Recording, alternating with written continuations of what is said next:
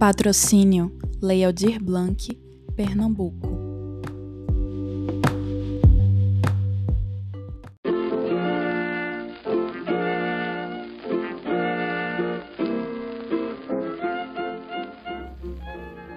Jardim Elétrico Podcast.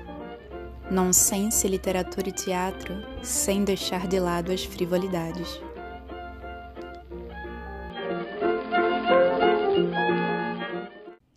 Seja bem-vinda ou bem-vindo ao Jardim Elétrico Podcast. Hoje com Silvério Pessoa, músico de Carpina, zona da Mata Norte de Pernambuco, que vai falar um pouquinho sobre o seu novo CD, Sangue de Amor.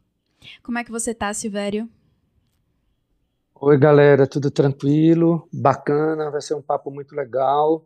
Muitas novidades aí com disco novo, show novo, uma nova temporada, né? Depois de tanto tempo de não presença, uma presença diferente, e agora a gente está aqui contando novidades e dizendo que estou muito feliz pelo convite do Jardim Elétrico aqui do podcast. Então, sejam bem-vindos, bem-vindas e vamos conversar. Antes de a gente falar sobre esse novo CD, vamos falar um pouquinho sobre a tua trajetória artística. Como é que a música entrou na tua vida? Como é que foi a tua infância? Fala um pouquinho sobre esse processo teu lado musical, digamos assim? Galera, veja só, minha, minha formação musical ela é, é intensamente familiar. É, eu acho que o meu primeiro som foi o som do sítio de minha avó, uma família muito pobre na zona, no, na, na zona da Mata Norte de Pernambuco, um, uma cidadezinha chamada Carpina, que tem uma herança da cultura da zona da mata, da cana-de-açúcar. E a gente não vivia na cidade, a gente vivia num distrito pertencente a Carpina chamado Açudinho. E ali eram três, quatro casinhas, uma granja, não tinha energia elétrica, é, não tinha água encanada, era cacimba. Então eu mergulhei intensamente nesse som que foi o som é, o som rural, o som country, o som folk, o som dos animais, dos bichos, das árvores. Minha infância foi muito dentro do canavial, envolvido com histórias, com lendas, com contos, com fábulas.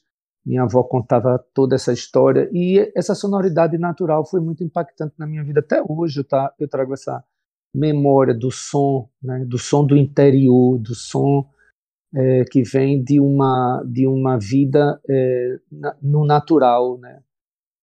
A, a, lua era muito importante para a gente porque a gente podia se deslocar sem precisar de, de, de lanterna, de candeeiro. O sol era muito importante para a gente poder plantar. Os animais, né? As galinhas, os bodes. Então foi meu som, o som original que eu trago na, na minha alma até hoje. E a programação da Rádio Planalto de Carpina, que era o único contato que a gente tinha com a cidade, era a Rádio Planalto. É, e era um rádio de pilha, um rádio de pilha enorme, que ficava na sala, e esse rádio tocava o tempo todo, era direto, porque eram as novidades, era, era os cantadores de viola, era a programação da rádio que tocava Dominguinhos, Marinês, Luiz Gonzaga, Jacinto Silva, Jackson do Pandeiro, Elino Julião, Trio Nordestino, é, Ari Lobo, todo esse universo, os cantadores de viola. E às seis horas, a novena, né, seis horas era uma hora sagrada para a nossa família de se encontrar e fazer preces, orações. Então, toda essa mística, toda, todo esse universo, foi o universo que eu convivi né, em sua autenticidade, em sua originalidade, foi meu primeiro contato com o som. é, depois eu vim morar aqui na Zona Sul, depois que meus pais se separaram.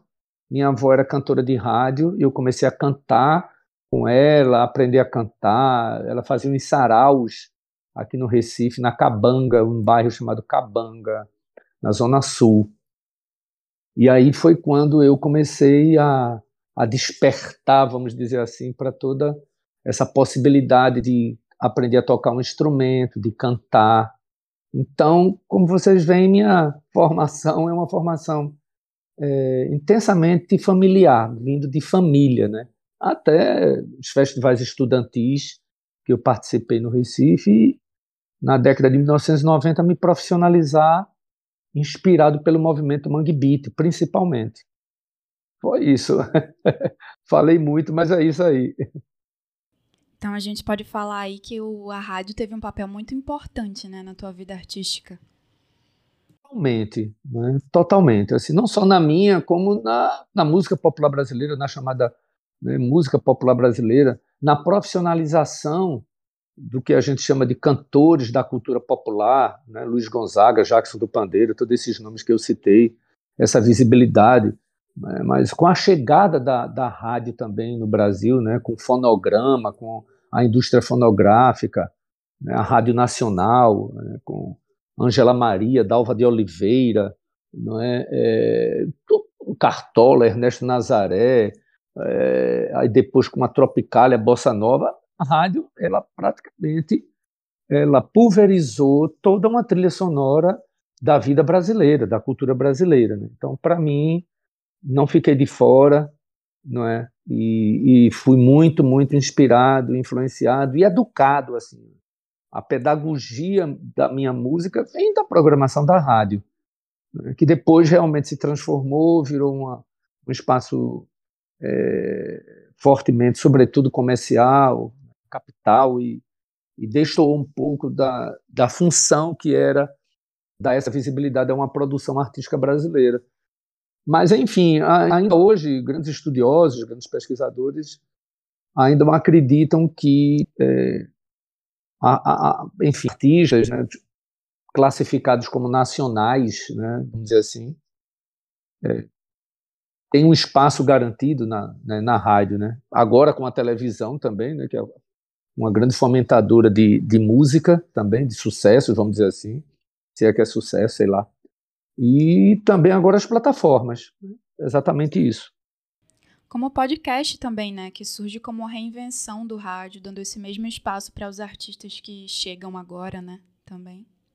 Pois é, exatamente. Podcast. É. Uhum. É, na realidade, o, ad... o advento da, da, da, da, da internet é, possibilitou um acesso, não é? eu acho que democratizou de uma forma inesperada o acesso a, a, a todas as classes sociais, ter, a, né, ter acesso a um celular, ter acesso a um podcast, ter acesso a um livro, a um audiobook, ter acesso a, um, a uma série de, de, de TV ou de Netflix. É, é enfim, é, é uma democratização, mas também já existe um espaço virtual também extremamente é, é, cobrado, né, pago também. Né, é, é, a dinâmica de uma economia capitalista, isso não, não foge o, o, tema, não. E tu falou aí sobre várias referências, citou vários nomes, falou sobre vários sons. E tu é bem famoso por ser fazer uma mistureba, né? Por misturar frevo, rock, psicodelia. Hoje, como é que tu classifica assim a tua música? Tu acha que dá para classificar a tua música? Como é que tu enxerga ela nesse momento assim? Maria, eu acho que eu tenho dificuldade de encontrar um nicho ou de encontrar um público, vamos dizer assim, né, sei lá, específico, vamos dizer, isso hoje é extremamente valioso para o artista que, que é pós a minha geração, né, você ter um nicho chamado, um público, ou ter seguidores, ou ter é, é, é, fiéis, ou ter, enfim, essa questão toda. É, porque eu acho que eu não tenho, eu não, dificilmente eu, eu, encontro uma prateleira para colocar meu trabalho. Eu, eu venho de uma forte influência da Zona da Mata. Eu acho que a música da cultura popular é encontrada no meu trabalho. Né? Você tem o baião, o coco, você tem o forró, com essa autenticidade, com essa matriz, vamos dizer assim, originária, né, de Jackson, Luiz Gonzaga, Jacinto, Trio Nordestino, Dominguinhos, Marinês, essa coisa toda, né? Mas, ao mesmo tempo, quando eu migrei para a parte urbana, aqui eu encontrei a, a, a, frequência modulada. Então, aqui, na frequência modulada, na FM, eu vi Beatles, eu vi Gonzaguinha, eu vi Elton John, eu vi Led Zeppelin, The Purple, Aerosmith, é, é, o IS, o rock progressivo, né, a música brasileira em plena ascensão, né, aí teve a bossa nova, a tropicália, Caetano, Gil, Chico Buarque, depois é, você tem Tom Jobim, João Gilberto, são expoentes e tal. Então, é, depois, depois teve a música eletrônica, né, o rock progressivo já trazia uma coisa muito de sintetizadores, de tecnologia, e eu sempre, desde o meu primeiro disco com a banda Cascabulho, em 1995, 96, quando eu criei a banda, o público que me acompanha sempre percebeu não é, essa, é, essas nuances de, de avanços, ou vamos dizer, da presença da tecnologia e dessa, desse hibridismo, desse diálogo com a guitarra, com, com o teclado, com sonoridades mais a, a contemporâneas, essa coisa toda. Então, eu não sei onde eu me coloco meu trabalho. Assim, eu, eu, eu, pego o micróbio do frevo, que foi uma, uma, um grande episódio na minha vida, um grande projeto com a música de Carnaval de Jacques do Pandeiro, com vários convidados e várias texturas. Você pega o Cabeça Elétrica Coração Acústico, que é um diálogo evidente né, dessa que chamavam na época de fusão, né? Hoje conexão, interface, movimento híbrido assim de diálogo, né, intercultural e tal. Mas você pega o Cabeça Feita, que é o trabalho mais contemporâneo, eu quis fazer cru, né, cantando Jackson da forma como ele tocava mesmo. Aí tem o Sangue de Amor agora, que já é outra coisa, já é um, uma outra sonoridade, mais guitarras, menos acordeon, vamos dizer assim.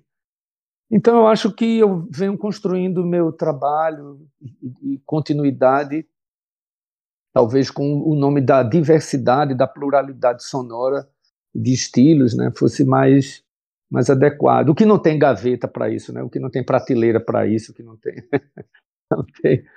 Ou você, ou você é roqueiro, ou é forrozeiro, ou é sertanejo, ou é brega, ou é pop, ou é. Enfim, é isso aí. É. Pois é. Mas lá de Cascabulho, de 1994, até Sangue de Amor, de 2022, o que é que a gente pode ver assim de mais diferente, de avanço que tu teve na tua música, nas tuas composições? O que é que tu acha, assim?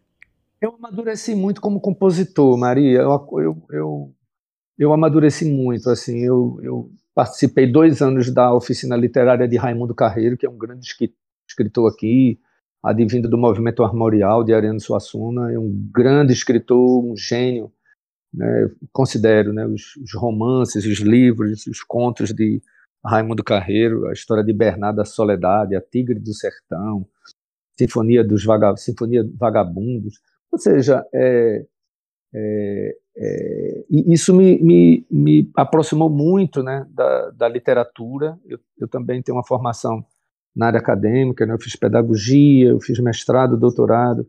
Então, eu acho que durante esse período, mesmo compondo para a cultura popular, no caso de, do Cabeça Elétrica Coração Acústico, do No Grau, que é um disco também que já, já foi um portal, né? Eu acho que o No Grau foi o portal para o Sangue de Amor, né? com mais evidência na, nessa música, diria mais universal, vamos dizer assim, sei lá, universal, é esse o termo. Né? Você quando usa mais guitarras e menos elementos da cultura popular, você vai para o universal, como se a cultura popular não fosse universal também. É muita doidice o mercado. Mas eu acho que, que eu amadureci muito como compositor, né? o Cascabulho, com mais evidência na cultura do meu povo, e o, o Sangue de Amor, com mais destacando mais esse, esse olhar cosmopolita, metropolitano, assim, vamos dizer, eu acho que teve esse amadurecimento e um amadurecimento mesmo como pessoa. Eu acho que eu estou cantando melhor. Acho que eu estou cantando bem. Eu né, comecei a tocar mais violão no palco também. Isso tudo é um, é um caminho, não é? É uma trajetória. Né? Eu acho que é, gravar um disco também, você é como se você fizesse aniversário. Pô, é, é, é um, um grande mistério assim. Você sai mais fortalecido, você sai é, muito mais convicto daquilo que você quer quando você vê um disco gravado, mixado, masterizado, essa questão toda, né? Mas ao mesmo tempo é, eu sou muito inseguro, continuo muito inseguro. Eu acho que isso é que me também me dá uma propulsão a continuar trabalhando com música, com educação e tal. É essa insegurança de está sempre buscando algo né, que possa ter um espaço de apreciação, de, de observação, enfim. Mas eu acho que como compositor, como como como letrista, assim, eu acho que no nesse intervalo, como você falou, de, né, do Cascabulho até o Sangue de Amor, eu amadureci legal. Eu gosto de mim escrevendo. e como foi o processo de escrita dessas músicas, da composição delas para esse CD novo, Sangue de Amor? O Sangue de Amor ele tem, ele tem várias histórias, gente, várias histórias. Ele começou há seis anos atrás, cinco, seis anos atrás, no sul da França, onde eu estava em turnê e a gente conseguiu dez dias off. E a gente tinha a opção de ir para Amsterdã, dar um passeio. Tinha uma galerinha da banda que não conhecia a Holanda, eu já tinha conhecido e tal.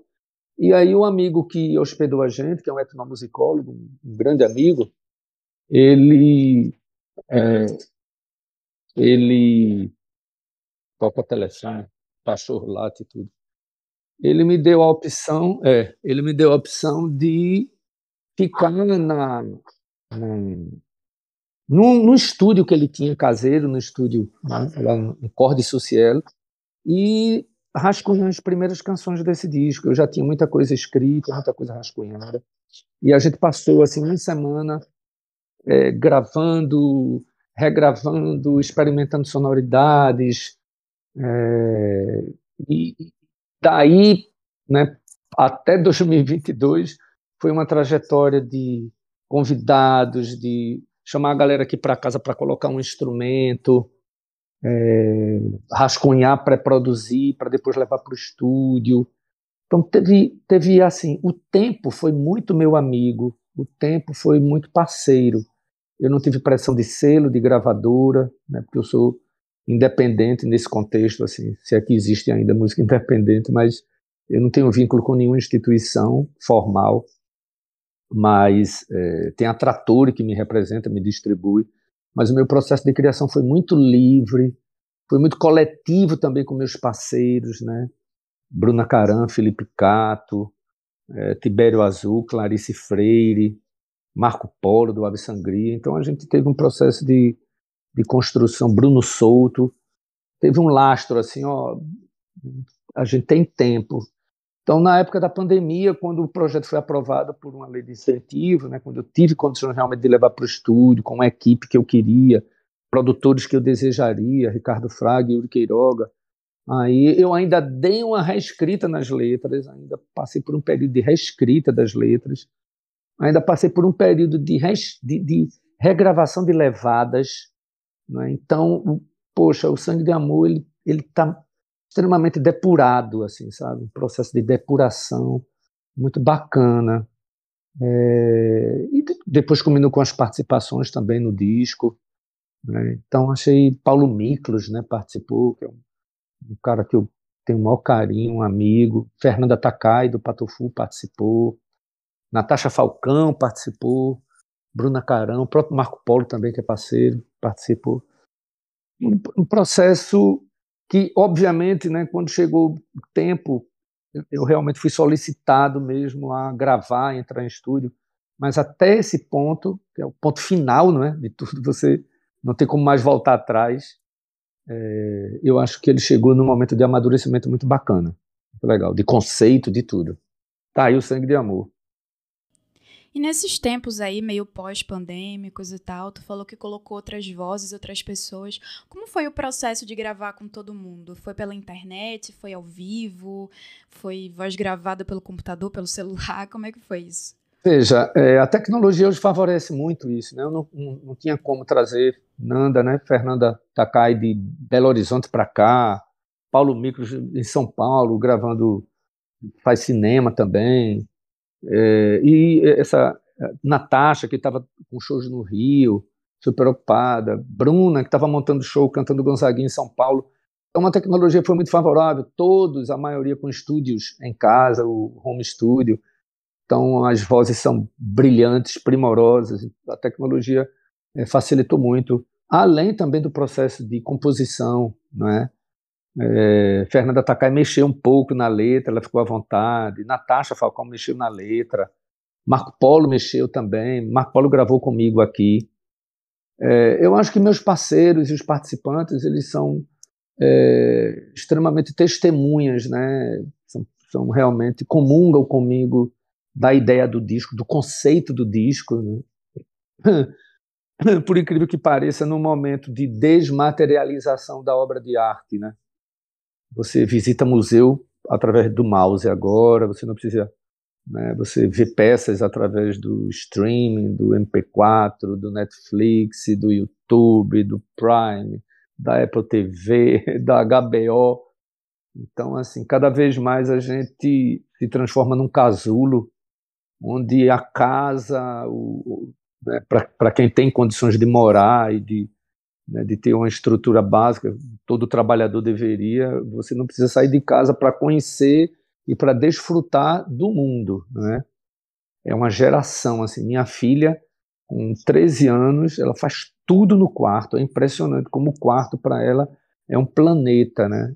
Até um, é, um escritor amigo meu, um grande escritor, Hugo Monteiro, acabou de lançar um livro que eu adotaria para todos os jovens e para todas as mães, famílias, pais, professores, educadores, artistas.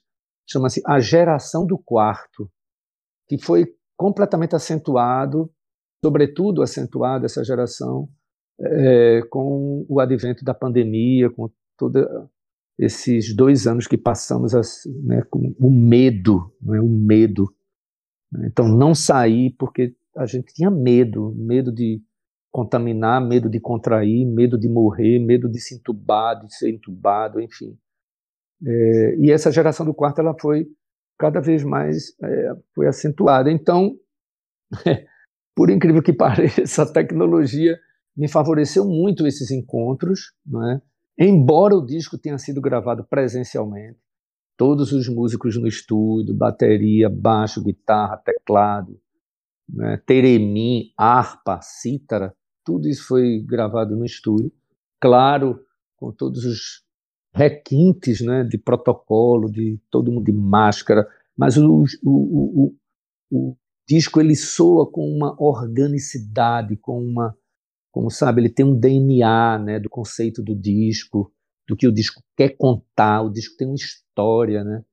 Então, no momento que todo mundo corre para lançar singles, canções isoladas, EPs e não materializar mais o álbum, eu lancei eu lancei um disco com capa, contracapa, com repertório, com uma sequência que começa da primeira música e ela vai desenvolvendo uma ideia até a décima segunda, né?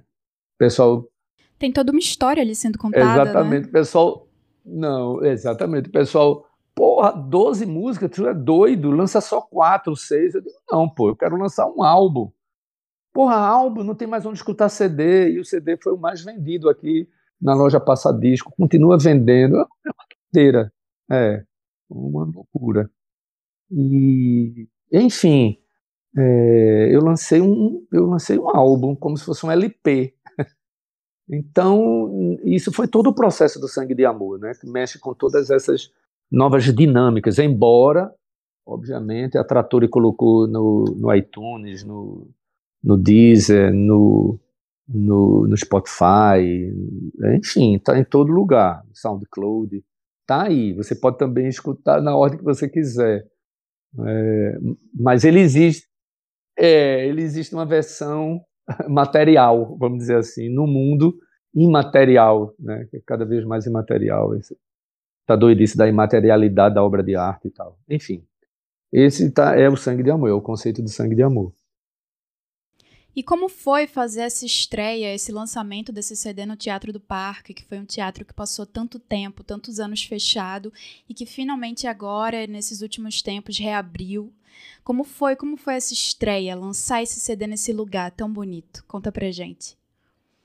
Maria, veja só, primeiro teve, um, teve fortes momentos de, de, de gestação, né? A gente gerou um trabalho, a gente pensou um trabalho, até o momento de mandar para a fábrica com a ordem do disco, o disco mudou. Um dia antes, dois dias antes de mandar para a fábrica para a prensagem, o disco mudou de ordem. Né? Caveira de Cavalo foi o single que não era o single. O single era Pedra Polida. Então, até o último momento, o disco ele sofreu mudanças. Então, essa metamorfose, como diz Raul Seixas, essa metamorfose ambulante, material do próprio disco, isso foi uma dinâmica é, que foi uma, uma gestação, né? foi um, uma, um momento de fecundação. Né? Era o meu sentimento, eu sempre dizia isso. Quando o disco foi para a prensagem, é como se o embrião tivesse começado a se desenvolver e a gente começou a fazer ultrassonografia. Que massa, vai ser legal, a capa como tá legal e tal. Então o show, né, ele, ele, ele, ele funciona para mim como um parto. Né? É, eu, eu, eu criei um útero no qual eu gerei a, a ideia do sangue de amor, a ideia da história do disco. O disco abre com a morte do amor. O amor é um inferno. E ele encerra com vem futuro, vem, vem traz mais amor. Ele fecha o disco com esperança. Então tem um roteiro. Né?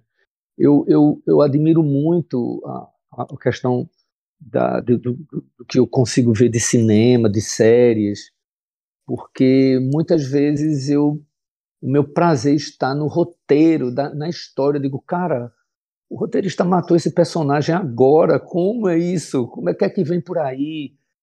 Sabe? Isso pode ser também numa novela, isso pode ser numa peça de teatro. O roteiro é, é, é, é interessante. Eu acho que uma aula que você oferece para a criança, para o jovem, ela tem que ser, ela tem que desencaretar. A educação no Brasil é muito careta ainda. Então, se, se os pedagogos, os professores e professoras se inspirassem nos roteiristas de cinema para criar uma aula, as aulas seriam uma, uma minissérie. Né?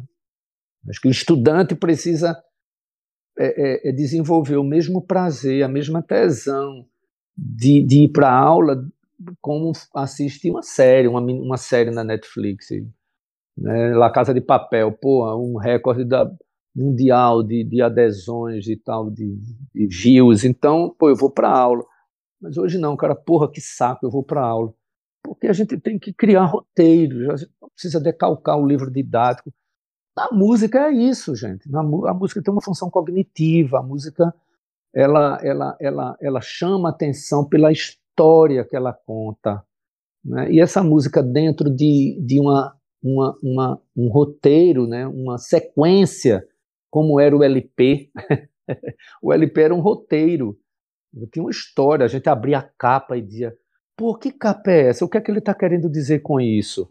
Aí você ia para a primeira música: por que ele abriu o lado A com essa música? Por que essa encerra o lado A? E por que essa abre o lado B? Então isso era, era assim com Jimi Hendrix, Jane Joplin, Neil Young, Bob Dylan, Cat Steve, Miles Davis, Frank Zappa, era isso, né? Era assim com Milton Nascimento, né?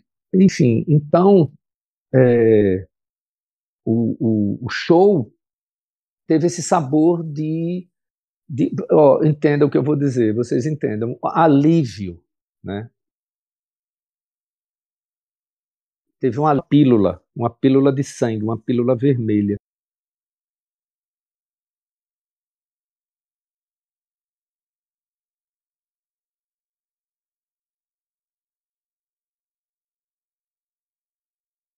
Então, então o show foi um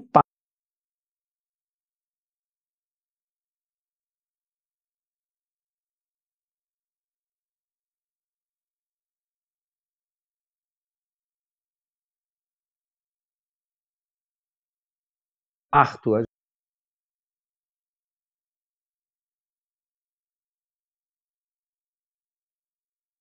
A gente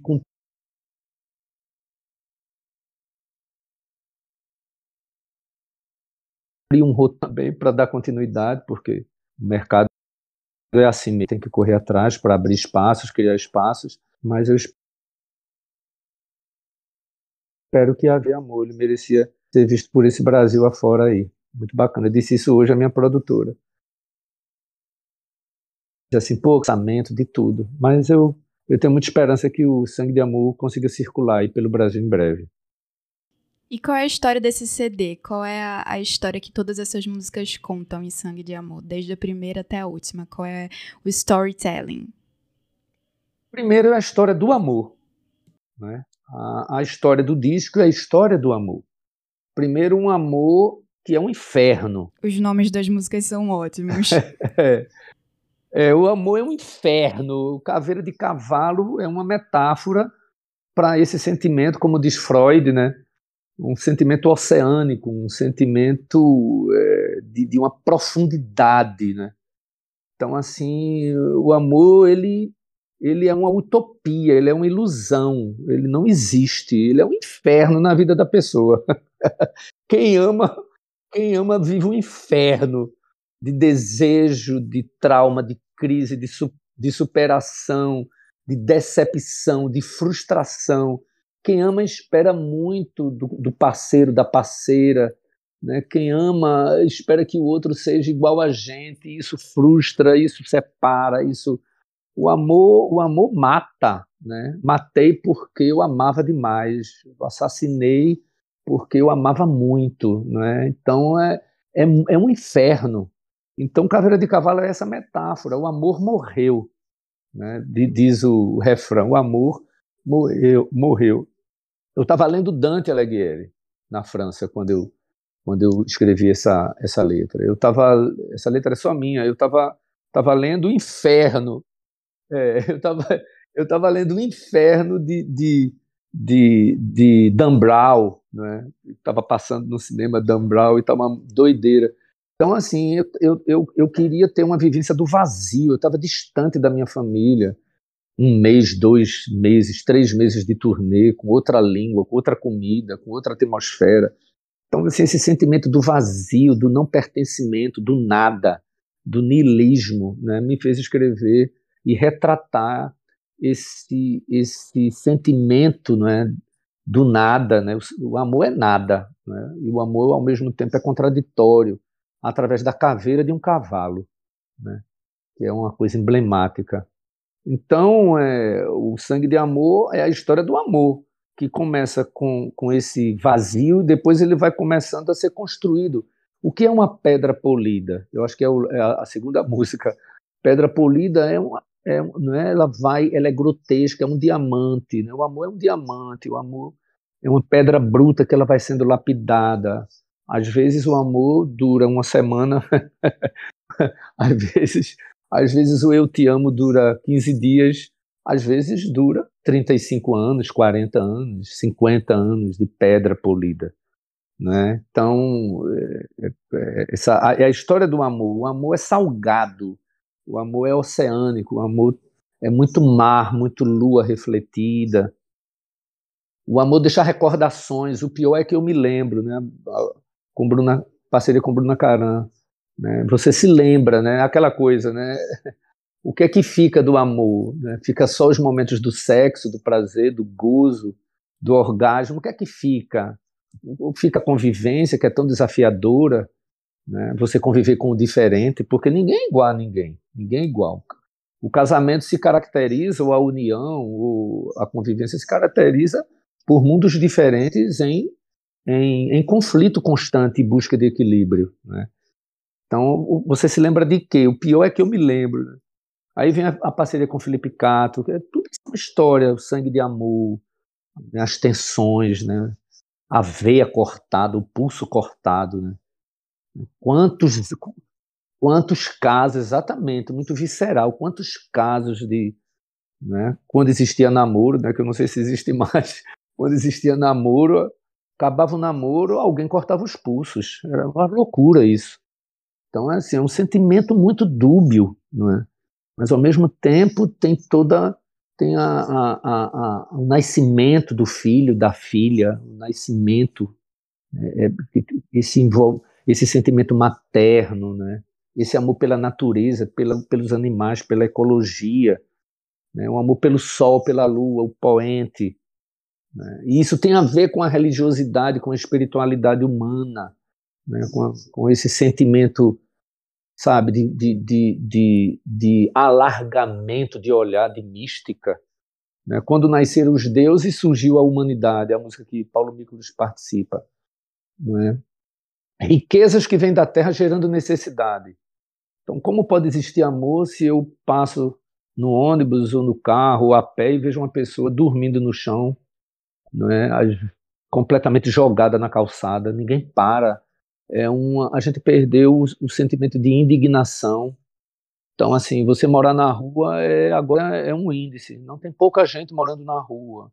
Os índices cresceram, os índices diminuíram.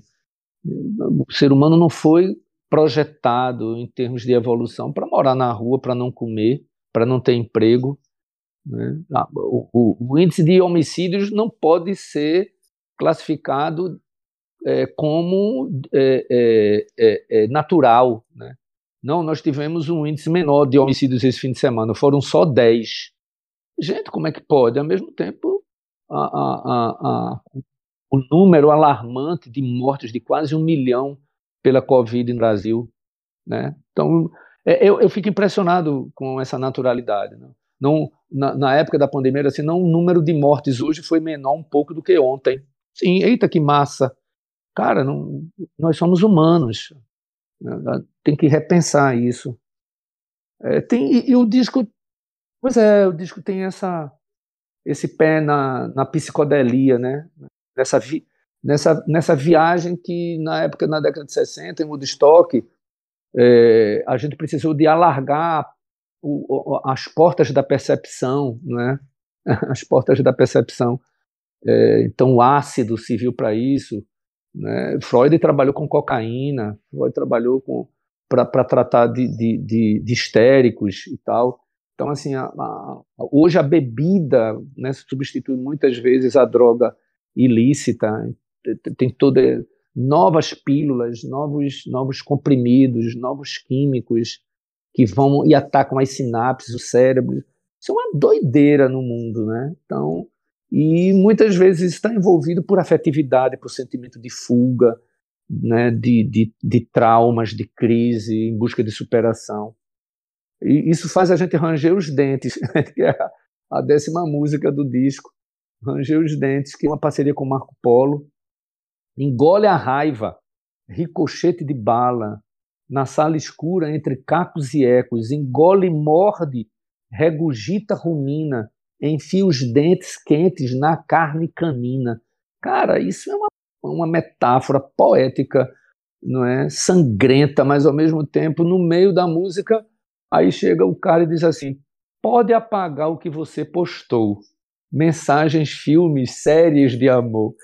É, é muito louco, é muito, sabe? Você joga para um vampirismo, depois joga para a tentativa de esquecimento por, pelo, pela questão tudo virou HD, tudo virou tudo virou nuvem, né? Os pensamentos, as fotos, as, as lembranças, né? ninguém escreve mais para ninguém, é, é, é tudo é, é criptografado, enfim. É, aí vem a brincadeira, né? né? Contando essa história, né? Um, um frevo é, cínico, um frevo maluco, um frevo desbocado, um frevo desconstruído, né? Eu quero é me liberar mesmo, eu quero é, eu quero me esquecer de tudo hoje. Aí você vai para Olinda, você vai para um carnaval de rua fantasiada e quer esquecer de tudo e toma todas e fuma tudo e volta para casa não se lembra de nada e é feliz com isso. Então essa permissividade, né, que o carnaval traz para alguns, enfim, essa simbologia libertária assim, faça o que tu queres, pois é tudo da lei. É isso aí. Então, e termina com a esperança. A esperança de, de, de do amor ser, talvez futuramente, o sentimento mais puro que a gente pode é, é, dar como exemplo, sabe? É, e não se matar por isso, e não, não, não, não se excluir por isso, e não. Enfim, o amor ser ele pleno e chegar à plenitude. Ela e o amor é uma parceria com o Ivan Santos, um amigo e parceiro de Lenine, um grande amigo, mora na Alemanha. Essa é a segunda parceria com, com o Ivan. É, eu acho que marcou muito o final do disco, né? o final da história, e marcou também lá no, San, no Santa Isabel, no Teatro do Parque, aquele espaço maravilhoso né, que a gente lançou. E é isso. Contei uma história grande da Poxa, vai virar um seminário. Tem dose para tudo, né? Até para droga do amor. Não é verdade? Pois é, exatamente. Tá aí na capa do disco. Silvério, muito obrigada por essa entrevista. Foi maravilhoso ter você aqui. Imagina. E para encerrar, chegou o momento que eu sempre peço para os convidados eles indicarem um livro. Então chegou o seu momento. Indica um livro aí pra gente, por favor. Caraca. Um livro que você queira que todo mundo leia, ou então um livro que você mais gosta. Fala aí. Veja, eu, eu, eu além de compositor, músico, eu eu estou como professor do programa de pós-graduação em Ciências da Religião da Unicap, onde eu fiz o mestrado, doutorado, religiosidade popular. Então, eu leio muita coisa simultaneamente para poder gerar artigos, para poder dar aula, para poder. Eu, tô, eu acabei de ler a biografia de Milton Nascimento, né, quase 400 páginas, do, do Chico Amaral, porque eu estou montando um, diria um curso, mas talvez um seminário, um encontro, sobre a, a espiritualidade na música do Milton Nascimento. Já venho montando isso há três meses. Aí terminei ontem a leitura e o registro, né? O registro. Agora eu vou analisar as canções que estão declaradamente né, vinculadas a esse catolicismo popular, esse cristianismo popular que a gente encontra muitas vezes na cultura popular mineira e nas igrejas de Minas, onde Milton bebeu dessa fonte, né? explicitamente dita por ele, pelos parceiros Tavinho Moura, Nelson Ângelo, Nivaldo Ornelas, enfim. Então eu terminei de ler, mas eu, eu vou indicar um outro que é que eu acabei de até comentar, que é o mal-estar na civilização, que é do Freud, né? Logo na, nas primeiras páginas ele fala sobre que a religião é uma ilusão e que um amigo dele comentou que a religiosidade desenvolve um sentimento oceânico. Então eu acho muito bacana os termos, né? Tá com uma tradução ba bacana né? obras, essas obras completas do Freud. Vocês encontram aí até em PDF. Eu acho que vale a pena. Não é uma leitura difícil, não é uma leitura psicanalítica, mas é uma leitura que acho que abre, abre alarga, sabe, o olhar da gente sobre é, esse toda essa simbologia, esse imaginário da gente com, com relação a, a um pós, né, uma, enfim, a, as buscas. Eu acho que eu, eu deixaria uma estar na civilização do Freud, até porque eu acho que o título está muitíssimo atual, né? O que o mundo está vivendo é, é, pois é, um mal-estar na civilização, pô, é muito novo, cara, muito futuro isso. É isso aí. É, esse é um dos livros dele que não ficou datado. E é isso, gratidão, Silvério.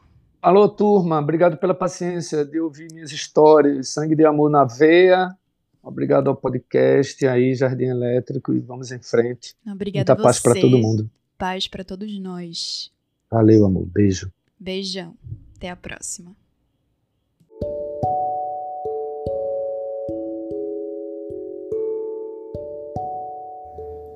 E se você gostou do programa e quer me ajudar de alguma forma, envie o teu feedback com algum elogio, crítica ou sugestão para o Telegram do programa. É só digitar Jardim Elétrico Podcast. Não tem mistério, é fácil de encontrar. E se você quiser me ajudar financeiramente com alguma quantia, acesse o Apoia-se do programa. apoia.se barra Jardim Elétrico Podcast. Obrigada.